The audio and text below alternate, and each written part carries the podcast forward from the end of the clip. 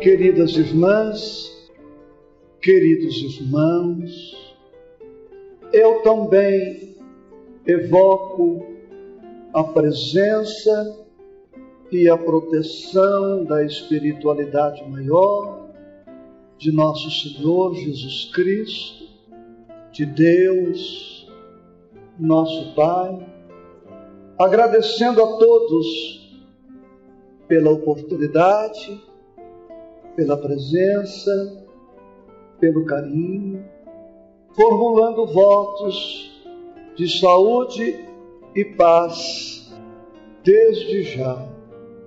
O tema proposto para esta hora de reflexão: Jesus, médico de almas. Observa-se, pelo tema proposto, que a abordagem é completamente inútil para os eventuais materialistas que estejam presentes em nosso estudo, não admitindo a existência em nós de alguma essência de natureza espiritual, o tema Jesus, médico de almas, torna-se vão. Portanto, a nossa palestra parte da premissa de que aceitamos a existência de uma energia, de uma força, de uma essência, a que poderemos dar diversos nomes, mas que convencionamos chamar de alma ou espírito. Emmanuel, o sábio instrutor da espiritualidade, através das mãos iluminadas e imortais de Chico Xavier, escreveu certa vez: Todos somos doentes em laboriosa restauração. Todos somos doentes em laboriosa restauração. E o mesmo instrutor, pelo mesmo médium, ainda anotou: todos somos doentes pedindo alta. Como entender estas assertivas de Emmanuel e o tema proposto, Jesus médico, diante de uma pessoa que não apresente desequilíbrios tangíveis, observáveis, diante de alguém que possa aparentemente gozar de plena saúde, com ausência de determinados sintomas inquietantes. Para entendermos Emmanuel e o estudo desta hora, precisamos repensar e aprofundar, ainda que ligeiramente, os conceitos de doença e doente. Existem as doenças que vemos e as doenças que não vemos, as doenças que se expressam através do corpo, as doenças que se expressam através do comportamento, das atitudes, dos pensamentos, dos sentimentos, do nosso modus vivendi. Quase todos nós teremos ido ao médico ou para atender a nós próprios ou acompanhando algum afeto. E chegamos no médico e dizemos para o facultativo: Doutor, eu estou doente. Eu estou sentindo. E mencionamos os sinais e os sintomas. Eu estou doente. Eu não estou passando bem. Eu estou aqui com alguns probleminhas. E a pergunta é: eu quem está doente? Quase sempre, este eu mencionado na frase está relacionado ao corpo. Esta visão não está de todo incorreta, mas está incompleta, porque eu não sou apenas os órgãos, os sistemas, os nervos, o sangue, os ossos, este conglomerado atômico, somos mais, muito mais que isso. Quando nos reportamos ao corpo, estamos nos reportando a um dos elementos que compõe o ser na sua complexidade, na sua totalidade. A medicina, e não vai na observação nenhuma crítica, também permanece na periferia, na superficialidade. E ao longo dos milênios, a medicina vem se enriquecendo, se aprofundando e conhecendo de maneira muito melhor o ser humano, catalogando doenças através da repetição dos sinais, dos sintomas. Os laboratórios pesquisam, a farmacopeia hoje está no estágio maravilhoso, e a medicina, e nós quase sempre nos satisfazemos com menos. O médico chega no diagnóstico, prescreve a medicação que entende ser a mais indicada e passamos a consumir aquela medicação. Mas basta a cessação deste ou daquele sintoma, o desaparecimento deste ou daquele sinal, para concluirmos apressadamente e quase sempre equivocadamente que estamos curados, como se a cura fosse simplesmente o desaparecimento dos sintomas. Mas os sintomas estão para as nossas doenças, para o nosso corpo, como os painéis dos veículos automotores mais modernos. Quando aparece algum sinal no painel do veículo indicando alguma anomalia, algum defeito, o defeito ou a anomalia não estão no painel. O defeito há de estar na intimidade, na estrutura do veículo. Pode ser um problema elétrico, mecânico. Portanto, se nós quebrássemos, retirássemos o painel do carro, nem por isso o problema teria desaparecido.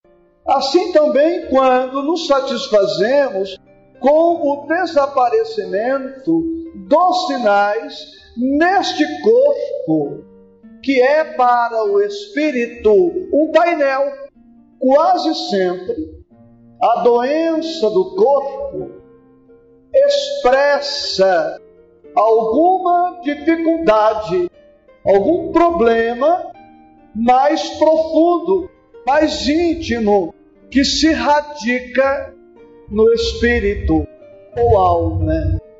Fazemos bem em procurar a medicina. Fazemos bem. A medicina está na terra por concessão misericordiosa de Deus, do Cristo, da espiritualidade. O espírita minimamente sensato, lúcido, responsável, jamais preconizará o desprezo à contribuição acadêmica. E todo centro espírita consciente de seu papel não deve propor a terapia espírita de maneira a substituir a contribuição científica. Tanto que em muitas casas espíritas até encontramos frases colocadas expressamente com esse teor. O tratamento espírita não dispensa o tratamento médico. E nem estamos na terra, nós os espíritas, para substituir a medicina, a parafernália tecnológica, as pesquisas de laboratório, não estamos aqui para substituí-los.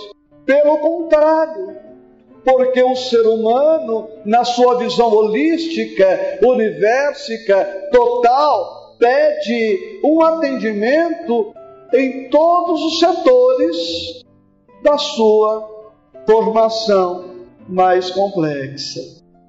Pois bem, hoje a medicina está avançando corajosamente, humildemente, principiando a reconhecer que quase todas as doenças orgânicas têm um fundo emocional, espiritual.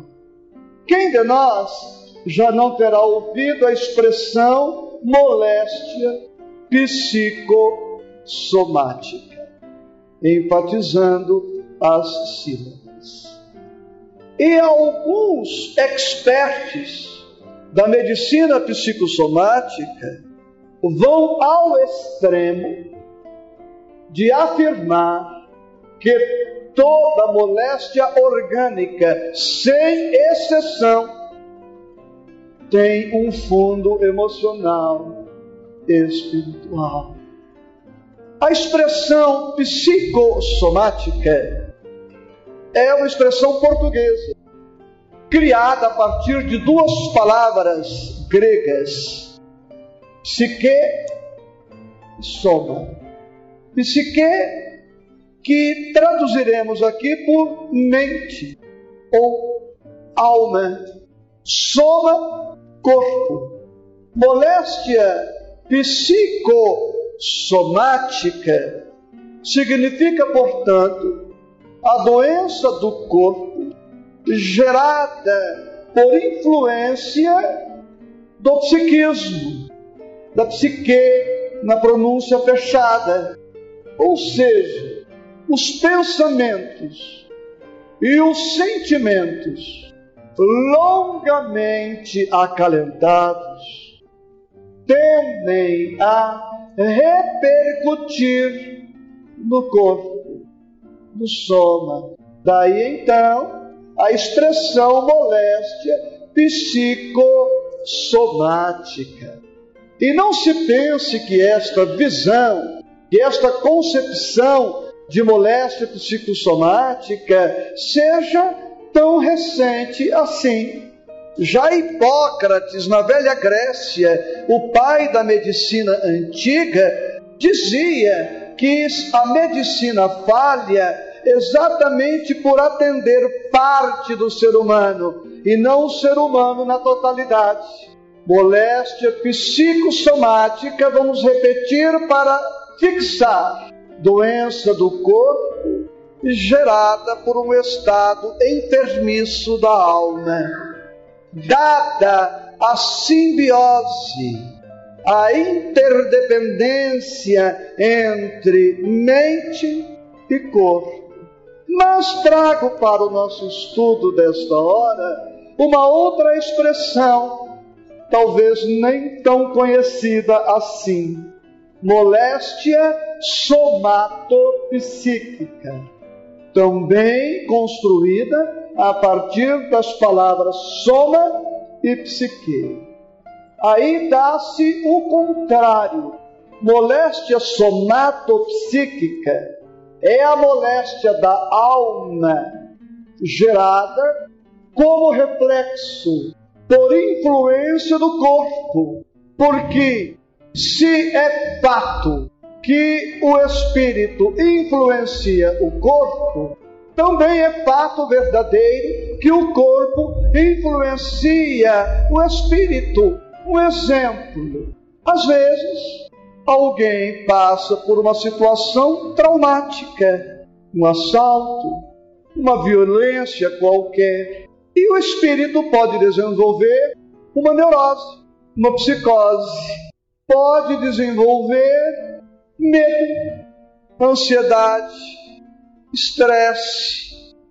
A ansiedade passou a ser uma doença da alma, reflexo do trauma físico, uma cirurgia, uma experiência de quase morte, um acidente automobilístico. Portanto, saúde passa pelo cuidado do corpo e da alma. Cuidar do corpo para preservá-lo, preservando o espírito. Porque todo abalo considerável no cosmo orgânico refletirá no espírito. Convenhamos, numa postura muito honesta, que não é sempre tão fácil para o espírito administrar um câncer, um AVC, um infarto. Eu já passei pela experiência do infarto, mas, felizmente, graças à compreensão do Cristo, do cristianismo do Cristo, não é nenhum pleonasmo, da doutrina espírita, o que aconteceu comigo? Eu infartei do coração para baixo digamos, do pescoço para cima, eu não infartei. Eu continuo sendo a mesma pessoa. Dirijo, desenvolvo a minha atividade num volume e numa intensidade que o médico entende desaconselhável mas eu estou consciente com a doutrina espírita de que o pior que pode me acontecer é desencarnar. Agora, se o pior é isto, imagina o melhor então. Porque desencarnar não é nenhuma desgraça. E eu estou posto entre duas possibilidades: viver sem fazer nada ou morrer trabalhando. Agora, para mim, viver sem fazer nada não é viver, é morrer. E morrer fazendo alguma coisa, para mim não é morrer, é viver. Sobretudo a partir do momento em que estou focado no bem. Porque poderei dizer, desencarnei na tarefa. Pior de não, eu vivo na beira do rio, pescando na praia o dia todo, a vida toda. Mas isso é outra coisa que poderemos falar mais adiante ou não. Moléstia psicossomática, moléstia somatopsíquica. Entendemos isso. O Cristo, quando fisicamente conosco, tanto curava corpos quanto curava os espíritos. Embora ele tenha vindo especialmente para a cura profunda, integral, definitiva do espírito imortal. Porque na terra do futuro, quando os espíritos que a povoarem forem todos espíritos saudáveis, equilibrados, harmonizados, puros, as doenças orgânicas deixarão de existir. No estágio em que ainda nos encontramos, dentro da minha visão de Jesus Cristo, creio sinceramente que ele continua interessado no nosso equilíbrio orgânico, porque ele sabia a época de sua presença entre nós, como continua sabendo que é importante para a criatura humana fruir de saúde em todos os seus departamentos. E no capítulo 28 do Evangelho segundo o Espiritismo, está dito com todas as letras que não é pecado, que não é proibido a criatura orar pedindo saúde pedindo harmonia, pedindo equilíbrio. E os centros espíritas comprometidos com Jesus não podem se negar, negligenciar a assistência às pessoas. O passe é terapêutico, é curativo. A água magnetizada, o ambiente, a psicosfera que se oferece, tudo o que encontramos em uma casa espírita bem estruturada, com Jesus e Kardec, encontraremos ali um sem número de possibilidades de atendermos não só a alma, como também ao corpo. E não devemos ter preconceito com a expressão cura. Ah, em nosso centro espírita não falamos em cura, e não estranhe o desencanto das pessoas. Não estranhe a frustração das pessoas. Em nossa casa espírita falamos em cura, em nome do Cristo e da doutrina espírita. E qual é o problema de alguém curar câncer no centro espírita? Em nossa casa espírita já tivemos pessoas que se curaram do câncer através do tratamento oferecido pela doutrina. É antidoutrinário. Antidoutrinário é não amar. Fere a doutrina espírita, não amar, não servir, não se disponibilizar às pessoas. Bem, então doença é sim aquilo que consta do CID, Código Internacional de Doenças. Fiquemos com esta assertiva. É doença. Embora a rigor não seria, porque não existem doenças, existem doentes. Mas, dada a compreensão geral, vamos respeitar o conceito vigente e vamos admitir que aqueles sintomas catalogados são doenças. Mas neste estudo, Quero dizer que doença não é somente aquilo que está catalogado pela medicina oficial. Doença é toda desarmonia íntima, emocional, espiritual. É todo desequilíbrio, é toda atitude, ou todo pensamento, ou todo sentimento inadequados e aí compreendemos Emmanuel quando afirma que todos somos doentes em laboriosa restauração. Direi então, numa largueza de vistas, que desobedecer a Deus é doença. Afrontar a lei divina é uma doença. Viver de maneira imediatista utilitarista, fisiológica. É doença. Aquele que come, bebe, faz sexo, namora, dorme, trabalha para comer, para manter a prole, está doente, porque está vivendo em função de valores transitórios. Quem não cogita da espiritualidade está doente. Aquele que malbarata, que despreza as oportunidades de estudar, de trabalhar no bem, de crescer, de avançar, está doente.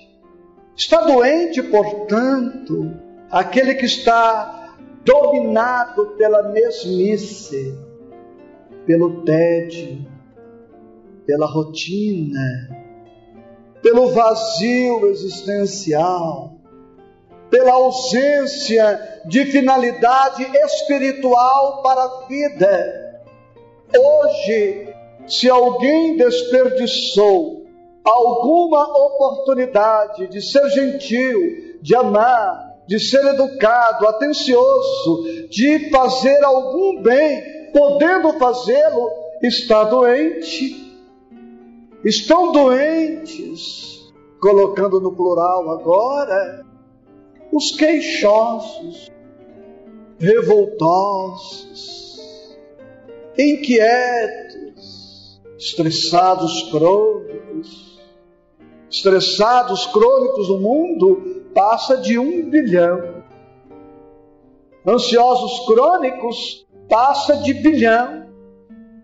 Depressivos beira um bilhão sem falar nas neuroses, que são em números incontáveis. Então, aqueles que criam aflições diante do sofrimento, parece contraditório, mas não é. Está doente. Está doente o impuro, o que tem poluição visual, poluição auditiva, poluição lingual, criando aqui uma expressão, não sei se existe, mas se não existe, dentro da liberdade relativa de criar, aqueles que falam sem ponderar, sem refletir, que terem, que magoam, que agridem, que se supõem os donos da verdade, Estão doentes os presunçosos, os orgulhosos, os arrogantes, os donos da verdade. Estão doentes os preconceituosos.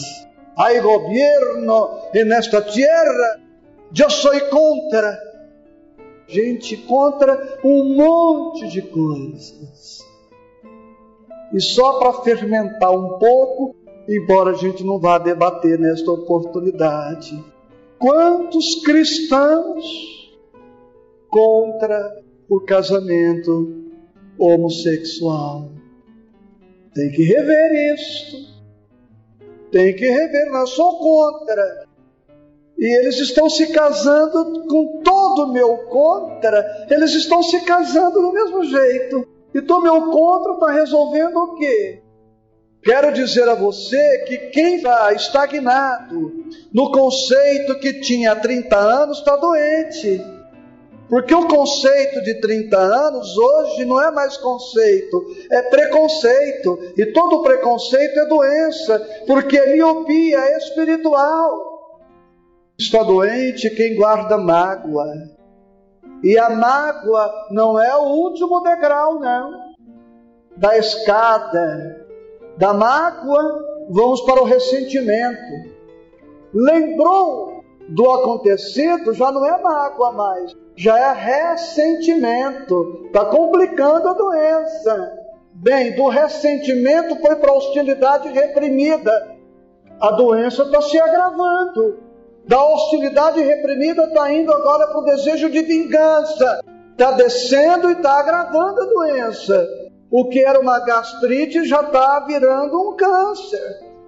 Do desejo de vingança vai para a vingança, para o ódio, para a culpa, para a culpa, para a obsessão, para a obsessão vai para a frustração, para a perda da oportunidade. Isso é doença. Você conhece alguém sadio na terra além de nós? Está doente quem só ama os seus. É doença amar só os seus. Ah, dirá o marido, eu amo a minha mulher, os meus filhos, meu genro, minha nora, meu neto. Grande coisa. Eu conheço materialista que também ama a esposa ou o marido, ama os filhos até aí nada demais. Só faltava essa, não amar o filho. Está doente quem não cogita da humanidade, porque a lei é clara que Jesus resumiu com a sua competência de mestre. Amar a Deus sobre todas as coisas. E quem não ama a Deus sobre todas as coisas está doente porque só Deus se basta a si mesmo. Todos nós somos dependentes do Pai. Como tive a oportunidade de ler no para-choque de um caminhão, Deus sem você continua Deus. Você sem Deus é nada. Amar a Deus sobre todas as coisas e ao próximo. Que próximo? O próximo, eu sei que posso estar forçando um pouco, mas é para enfatizar a reflexão. Os adjetivos ou títulos, marido, esposa, pai, mãe, sogra, sogro, tio, primo, cunhado, isso é invenção humana, porque de Deus vem a regra amar o próximo. O único título que encontramos na lei é este, o próximo. Seu nome, Ruth.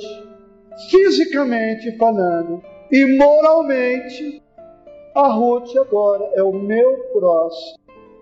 Devo amá-la sob este título, sob esta condição.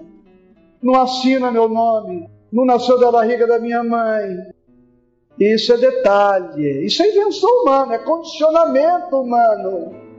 Seu nome, Sandra. Ela é o meu próximo agora. Eu não posso deixar de amá-la sob a alegação de que quem eu amo ficou à distância e Oswaldo Cruz. Eu não posso dizer que ela não é nada minha. Então, amar o próximo implica em que o amor é o médico, fazendo aí uma analogia, é o médico que está de plantão permanente. O telefone tocou. Quem é o meu próximo? Quem está do outro lado da linha?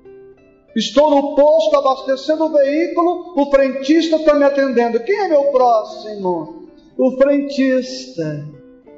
Aí vou pagar a conta no caixa. Quem é meu próximo? A moça do caixa. Aí eu vou no supermercado, tá lá a moça do caixa. Tô lá no trânsito, quem que é o meu próximo? Desculpa lembrar, mas é quem está na frente e quem está atrás. E está do lado também. Se fizéssemos isso, amaríamos todos, uns aos outros, independentemente de Portanto, aquele que se concentra em dois ou três, está dizendo o seguinte: eu sou um sol que brilha só para alguns, porque o amor é um sol, o amor é luz. Eu, o meu sol brilha só lá em casa, quando eu saio de lá eu sou sombra. Você percebe o absurdo que nós criamos por conta dos nossos instintos asselvajados, por conta do nosso primarismo, por conta dos nossos impulsos, por conta do nosso egoísmo que pensamos ser amor. Então, o Cristo, para terminar a introdução da palestra, a introdução, né? O Cristo veio nos chamar a atenção para isto. Vamos sim ao médico. eu tomo medicação de uso permanente. Preciso, meu corpo requisita. Não vou mais conseguir modificar os efeitos e reverter os problemas orgânicos ao ponto de prescindir da medicação. E eu estou tomando uma medicação aí que vou tomar a encarnação toda. E eu gostaria muito ainda de tomar esses mesmos remédios, mais uns 20, 25 anos aí. Adoraria. Já pensou que beleza? Eu voltar daqui uns 20 anos e falar: olha, eu continuo tomando o mesmo remédio, olha que beleza. Isso me faz lembrar minha mãe. Uma vez eu era adolescente e minha mãe, nós recebemos uma visita de uma amiga e minha mãe, conversando com ela, disse para a amiga: Olha eu, esse remédio aqui é muito bom. Eu tomo esse remédio aqui há 15 anos, disse minha mãe para a amiga. E eu brincando falei, mãe, se esse remédio fosse bom, a senhora não tomava ele há 15 anos. Ela riu, nós também rimos, mas esta é a verdade. O remédio é para remediar. Me perdoem a obviedade. Remédio não é para, não é curédio. Não é para curar, é para remediar. E às vezes, meus amores, a doença do corpo trabalha a saúde da alma.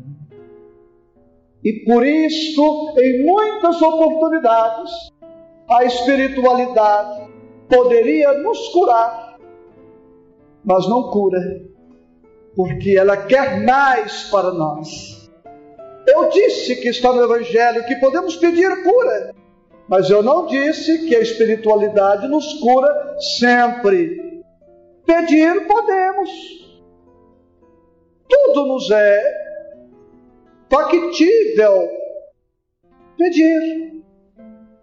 Mas a espiritualidade vai examinar. Um jovem ouviu falar maravilhas de Jesus esse jovem doente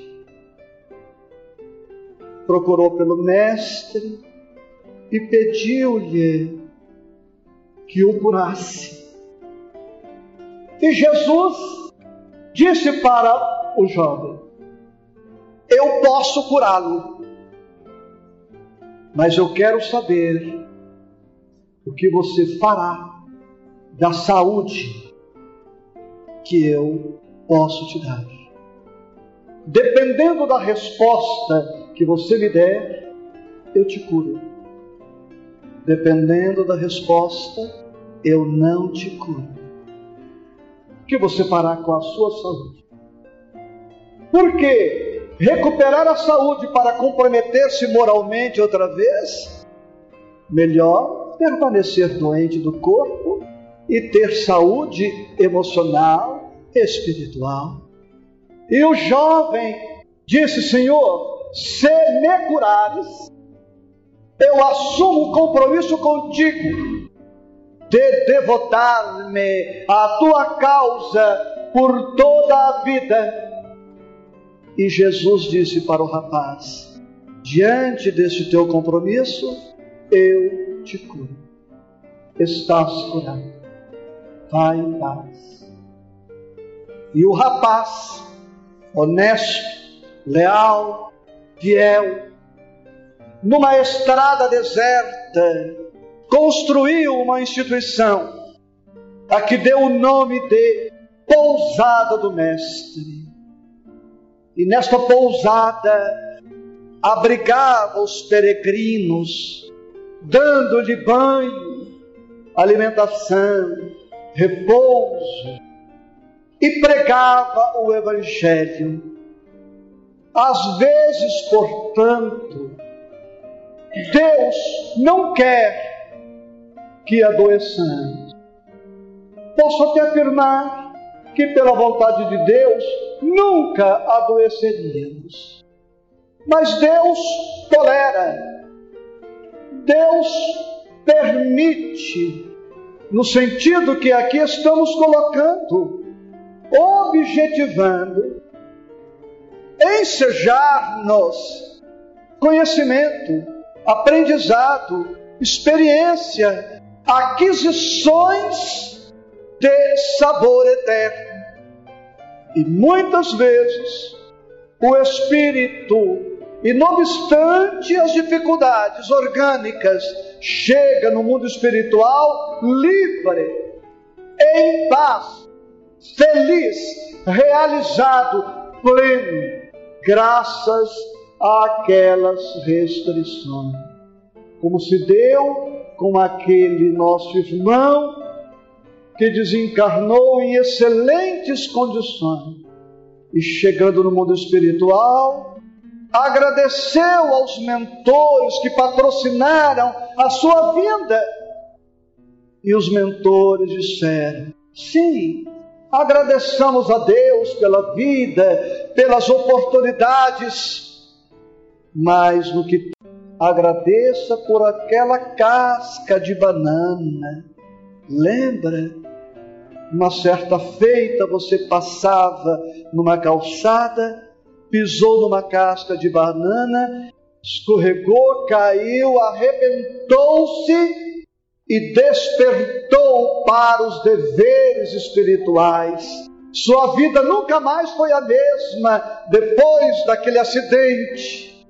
Agradeça aquela casca de banana. Não fosse ela, você teria comprometido toda a oportunidade reencarnatória. Diante, pois, das nossas doenças, a pergunta não é por que estou doente. A pergunta é para que estou doente? Qual o sentido pedagógico desta dor? Porque nada é por acaso voltando nos conceitos psicossomáticos, não é por acaso que alguém tem uma complicação no estômago, ou no pâncreas, no fígado, no coração. Não é por acaso o infarto, o AVC, o Alzheimer, o Parkinson. Nada é por acaso. E remontando do efeito para a causa, os expertos da medicina psicossomática chegam na deficiência psicológica daquele enfermo orgânico, para todas as moléstias. Dito isto, amigos, eu quero trazer um outro aspecto para o nosso estudo. O Evangelho segundo o Espiritismo. Sendo Jesus o médico de almas, aqui está a sua farmácia. Eu não sei esta edição, mas não deve passar de 10, 12 reais. Uma farmácia espiritual à nossa disposição, digamos, por 12, 15 reais. Sedão. E quase todos fomos ao médico. Já. E todos, quase todos, já teremos ido numa farmácia. Pois bem, na farmácia nós encontramos prateleiras.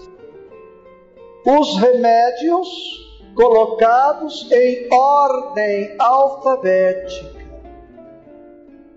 de tal maneira que o balconista, o farmacêutico minimamente experiente, vai na prateleira certa e no rumo certo, porque sabe que a medicação está lá. Esta farmácia possui 28 prateleiras quer dizer 28 capítulos. E as 28 prateleiras ou capítulos estão aqui colocados em ordem lógica, sequencial ou sequenciada. Capítulo 1: Não vim destruir a lei. Fazendo aí um paralelo. Quando vamos ao médico, ele prescreve a medicação, estabelece o retorno, retornamos. A primeira pergunta ou das primeiras perguntas do médico: Você tomou a medicação corretamente? Porque se não tomou a medicação, a responsabilidade do facultativo desaparece. Capítulo 1: Não vim destruir a lei. O que se espera dos doentes espirituais é que se submeta ao tratamento. Por isso, o capítulo 1 é: Não vim destruir a lei. Por largos anos da minha vida, fui operador do direito. E as leis, quase todas, terminam assim. Esta lei entra em vigor na data de sua publicação, revogadas as disposições em contrário. Ora, a lei é para ter vigência, para ser respeitada, aplicada por todos, obedecida. Não vim destruir a lei.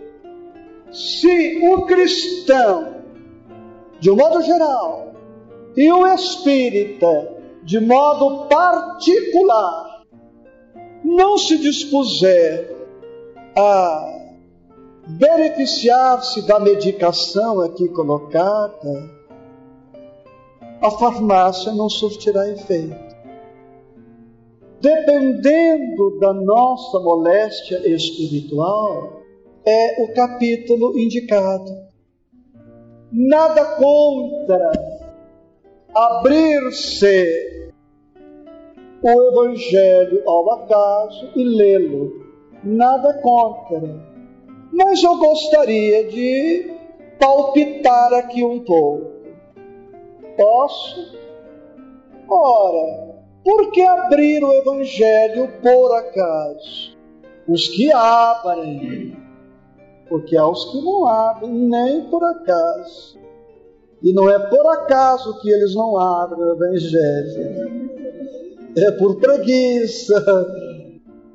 Bom, você se vestiu para vir à palestra, eu também. Eu não estou aqui de paletó por acaso. O clima pede um agasalho e eu me agasalhei. Não é por acaso que eu coloquei esta camisa. Eu tinha duas opções, eu tenho duas camisas para fazer palestra.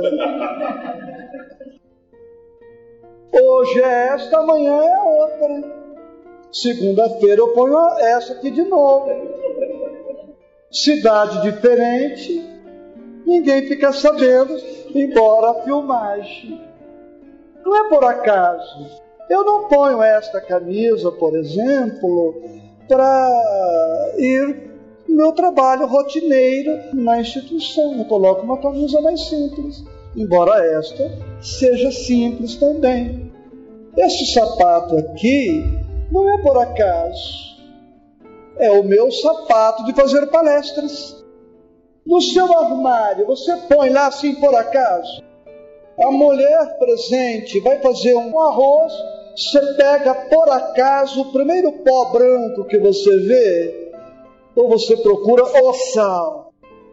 Você vai fazer um doce, por acaso você pega lá qualquer farinha lá, não, nada é por acaso na nossa vida. Porque, no que respeita ao Evangelho, que traz um roteiro definitivo de libertação, vai ser por acaso.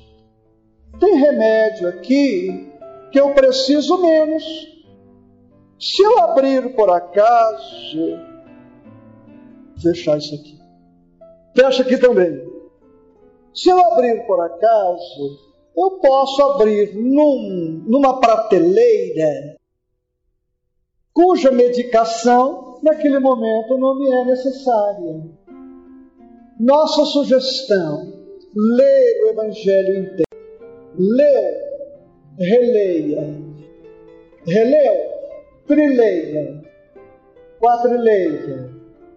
Agora, estude o Evangelho mastigue, rumine, reflita, pondere, memorize. E o ideal é fazermos isso quando tudo está bem, para quando precisarmos, sabermos onde está qual medicação. Porque nós vamos precisar. Vamos envelhecendo, não vamos? Pois então, com a terceira idade, virão algumas situações indesejadas para alguns, imprevistas para outros, mas virão certas situações. Nós somos em casa hoje nove irmãos encarnados, um desencarnou. E todos estamos numa faixa etária que dentro de 10, 15 anos, os nove deverão estar desencarnando. Como eu sou o caçula, eu espero ir no velório de todos eles. Vou chorar, claro, mas com uma íntima satisfação que não poderei declinar, não poderei exteriorizar. Depois, André, só preciso corta isso, mas é bobagem, faz parte. Dentro de 15 anos lá em casa, os 15, os 9 provavelmente estejam ou desencarnando ou estejam próximos disso. O Evangelho vai nos estruturando, vai nos capacitando, vai nos alertando para isso. Ora, aqui no 28 tem prece, aqui ó, pelos doentes e os obsedados. Prece pelos doentes. E foi por acaso que eu abri aqui. Você acredita? Pelos doentes e com isso percebemos a, a veracidade do que foi dito. Olha, se não for para a gente, não, se não puder contar com o Cristo, Deus, a espiritualidade para as nossas curas, então para que fazer prece pelos doentes? Não percamos tempo. Se podemos orar, podemos esperar. Bem, qual é a sua doença? Você já sabe? Admitindo remotamente que você tem alguma, você já sabe, não precisa dizer em voz alta, não. Você já sabe. Busque aqui. Uma jovem, como está gravando, e isso vai viajar pelo Brasil, não vou dizer a cidade, mas uma jovem muito magoada, não sei com quem, me procurou e disse: Olha, o que, que eu faço? Eu disse para ela: Estude. Estude 50 vezes, leia 50 vezes e estude o capítulo 10 do Evangelho. Bem-aventurados os misericordiosos. E ela que estava magoada, não sei com quem, ficou magoada comigo, com a sugestão já perguntando mais 50 vezes? Como se dissesse, que exagero! Eu falei, olha, eu reconheço que errei na dose. Já que é falar de remédio, vamos falar de dose. Cem vezes você vai ler e estudar. Cem? Olha, você me desculpa, mas errei de novo. 150 vezes. Eu fui de 50 em 50. E ela, 150, ela percebeu que ia chegar em 200. Ela falou: Você acha que 50 resolve? Eu falei: Olha, pode não ser o suficiente, mas é um bom começo. E como doentes somos todos, eu posso confessar sem pejo, que aqui tem um capítulo do Evangelho que eu já li, meditei mais de 200 vezes. Não bastasse isto, um dos temas do capítulo, eu peguei esse tema e organizei um livro. Organizei um DVD, gravei CDs e faço palestra do tema. Consciente de que o livro o DVD, o CD e as palestras são todos para mim. Se servir para mais alguém, lucro. Agora, que capítulo é? Não vou falar. Falo sim. Bem-aventurados os que são brandos e pacíficos. Uma das minhas metas para esta encarnação é ser uma pessoa equilibrada, calma, serena. E eu sei que eu engano bem por aí. Quero ser uma pessoa calma, pois eu vou então no capítulo 9.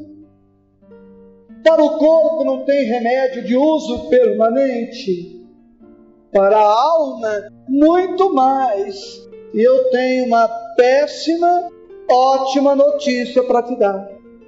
Ao desencarnarmos, encontraremos no mundo espiritual a mesma farmácia colocada à nossa disposição. Porque daqui mil anos, daqui não sei quantos milhares de anos, continuaremos sendo todos doentes em laboriosa restauração, porque até que possamos afirmar, sou o espírito curado, liberto de todas as enfermidades, vou precisar de tempo, muito tempo. Mas se começarmos o tratamento hoje, quem sabe nos curemos não em 100 mil anos, em 99 mil anos. Ai que beleza, né? É começar hoje, prestando atenção nos nossos pensamentos, prestando atenção nos nossos sentimentos, nas nossas palavras, nos nossos gestos, nas nossas atitudes. E amemos a doença que é nossa. Não é por acaso. Ela está presente, pode ser efeito de algum desatino, mas Deus aproveita tudo. Tudo em a natureza é aproveitável. Lavoisier, na natureza nada se perde, nada se cria, tudo se transforma. Na vida da alma também é assim. Deus aproveita tudo. Não era para ter o desatino, temos, enfermou. Agora é fazer a viagem de volta para a saúde integral. Amar a doença que é nossa, fazer dela amiga, uma benfeitora, pedindo a, a nós mesmos perdão pelos desatinos, pelos excessos, pedindo ao corpo que nos perdoe a sobrecarga, a leviandade, a desatenção. Nem sempre agimos assim conscientemente, dada a nossa inexperiência e maturidade, mas agimos de maneira inadequada. Vamos corrigindo.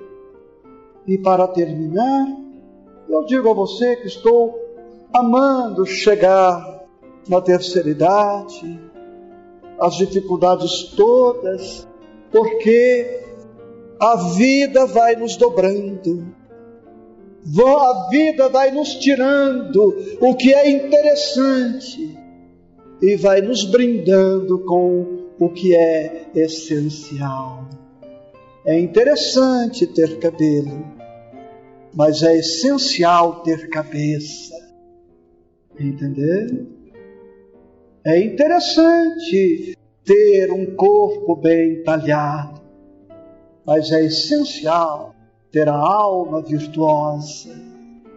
Às vezes, pois, as doenças, as dificuldades, as dores chegam porque Deus nos quer brindar com mais, muito mais.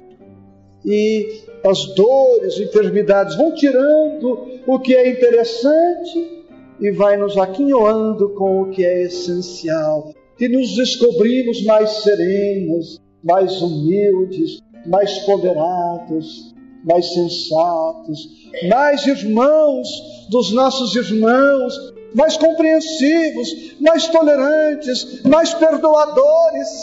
E isto tudo quer dizer mais saudáveis, porque ter saúde é amar, ter saúde é perdoar, ter saúde é tolerar, é compreender, é auxiliar, é servir.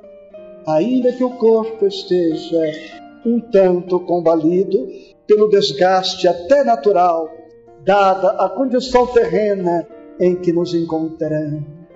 E uma das nossas doenças é o medo, a dúvida, a ansiedade, as preocupações, as inquietações.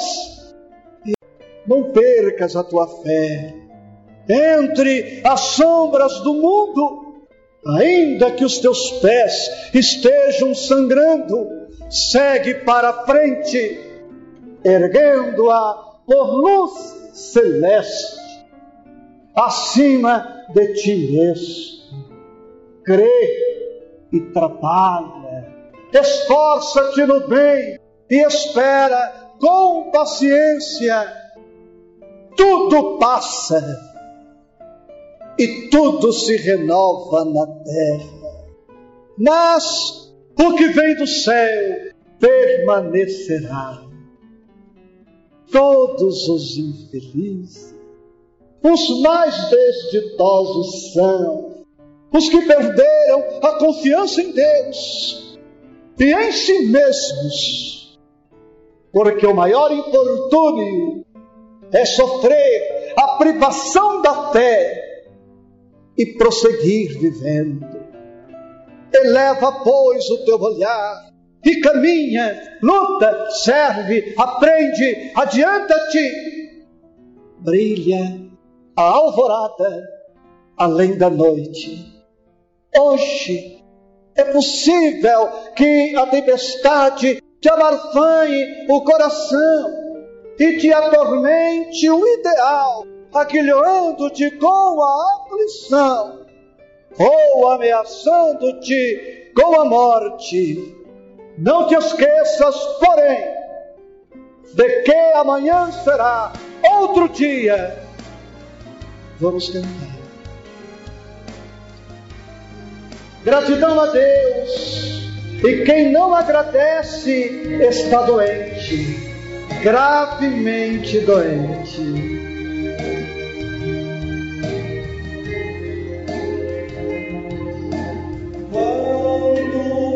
a sombra da tristeza, a sombra da tristeza, cobrir, seus sonhos de ventura.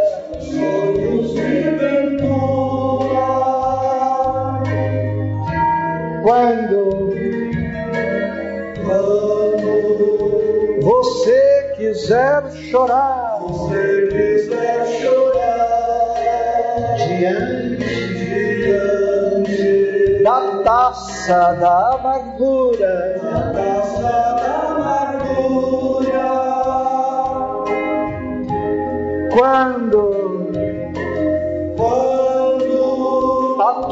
bater a porta, a dor bater a porta, ferindo ferindo bem fundo o coração. em fundo o coração. Quando a esperança é morta a esperança e quem está sem esperança está doente, é amarga ilusão. é amarga, Os iludidos estão doentes também.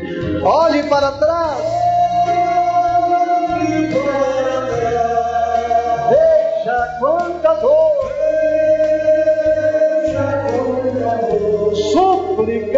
de paz, súplicas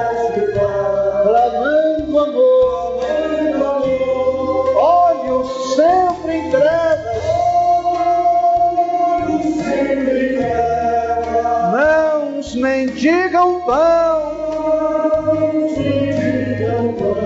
bocas que não calam, bocas que sem razão. Deixe de chorar.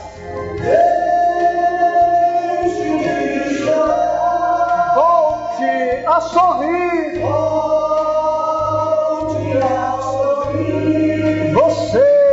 Tão feliz. Volte a cantar. Faça uma prece. Seja grato a Deus. Ele sempre abençoa.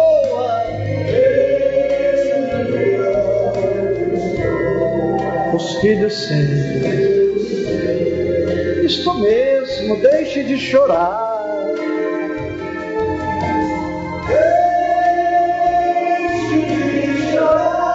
Volte a sorrir. Você é tão feliz.